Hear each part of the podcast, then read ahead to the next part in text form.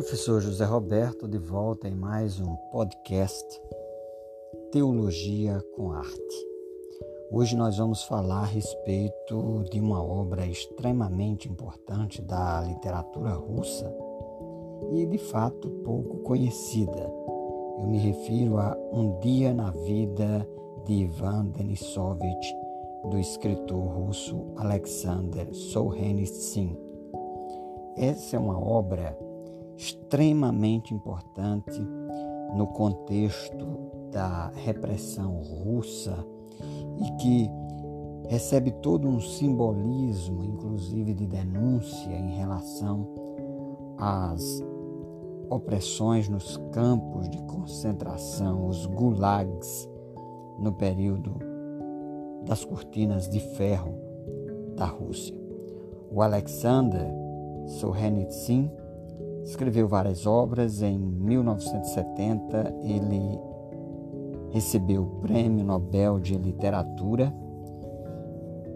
Isso porque nas suas obras ele retrata a condição do prisioneiro diante de situações adversas e, sobretudo, num período muito nefasto da história da União Soviética, que foi o período no qual as pessoas Muitas pessoas foram aprisionadas, foram condenadas a serviços, a serviços forçados por causa da sua indisposição e por causa da sua crítica ao regime uh, soviético, aquele comunismo que na época uh, estava perseguindo quem uh, se posicionasse contra o regime de Stalin. Essa obra, Um Dia na Vida de Ivan Denisovich, que foi escrita em 1962 por esse escritor russo, o Alexander Solzhenitsyn, que nasceu em 1918 em Moscou e veio a falecer no ano de 2008, essa obra trata a respeito do significado da vida e de como as pessoas dão sentido às práticas do cotidiano. Ela conta a história de Aliuska, que, que é o personagem principal que foi colocado debaixo da pressão do poder soviético.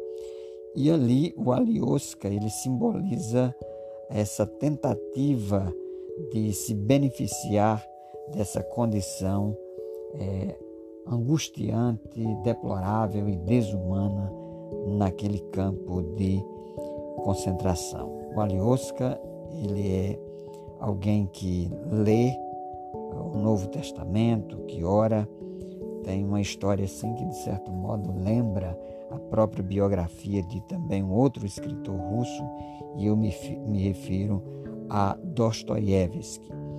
E uh, um ponto de, de interesse numa perspectiva teológica e espiritual dessa obra, além dessa denúncia política que a obra faz, ela também trata de se dar significado às, àquilo que nós fazemos no cotidiano. Isso porque uh, Alioska ele acredita em Deus e essa crença em Deus, esse prisioneiro consegue dotar de significado a sua existência.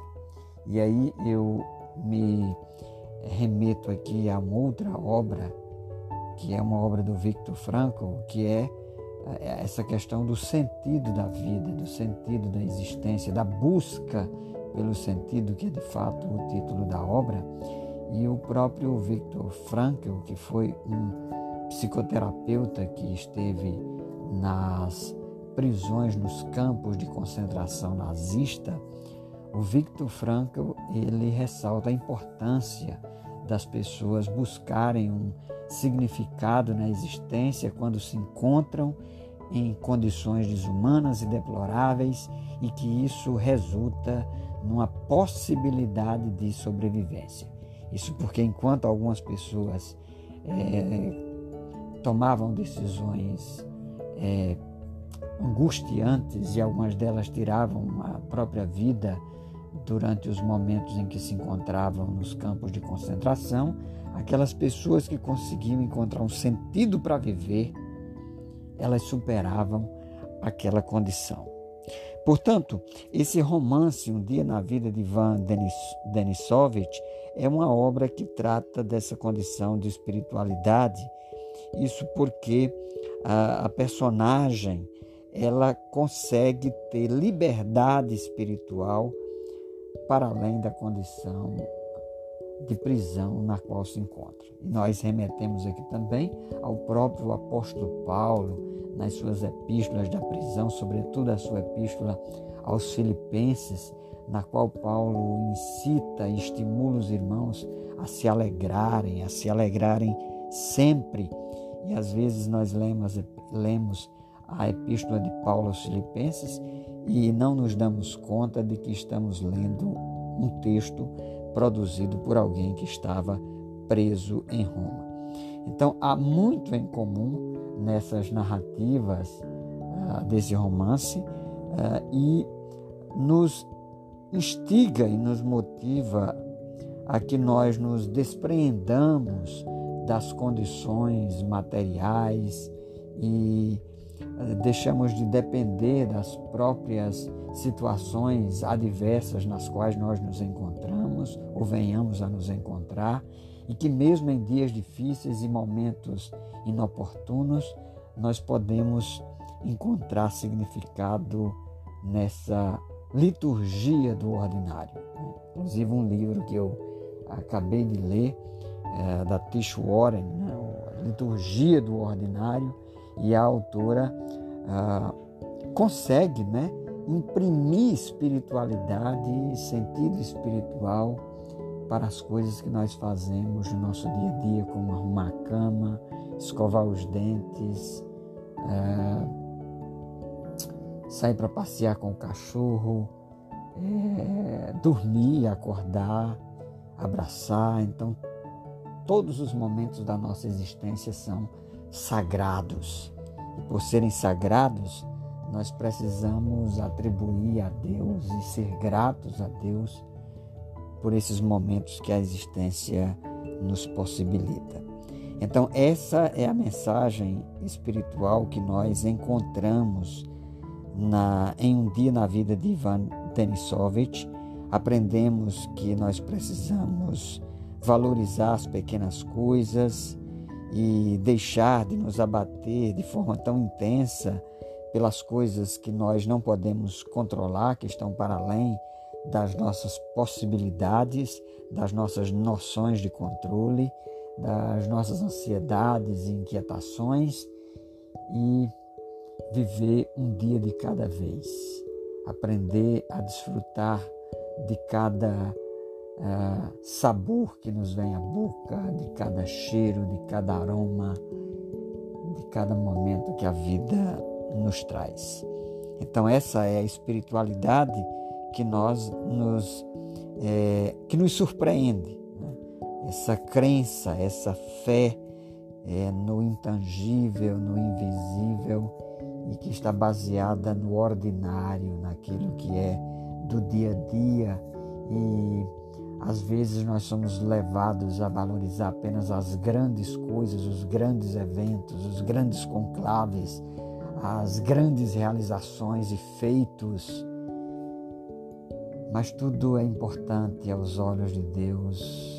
A incrível arte de consertar bicicletas, de alimentar um animalzinho, nosso pet, de dar algumas caminhadas na rua, de fazer a cama, e por aí vai. Tudo isso tem sentido para Deus e para nós mesmos se nós aprendemos a valorizar esses momentos.